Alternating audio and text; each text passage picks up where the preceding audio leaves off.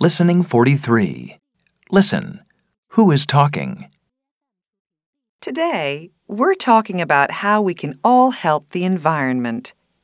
Tim Harris is in the studio with us to tell us about how he helps the planet. Tim and his family live in an eco home. Do you like your house, Tim? I love it. It's a really cool house. My friends love it too. They always want to come and visit. That's great.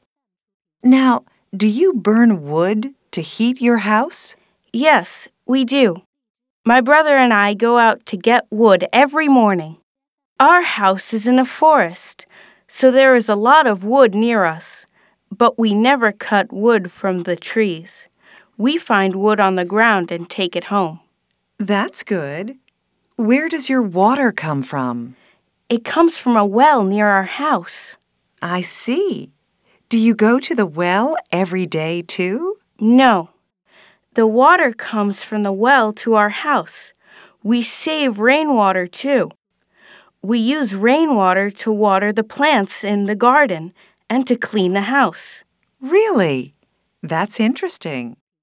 Now, Tim, can you tell us about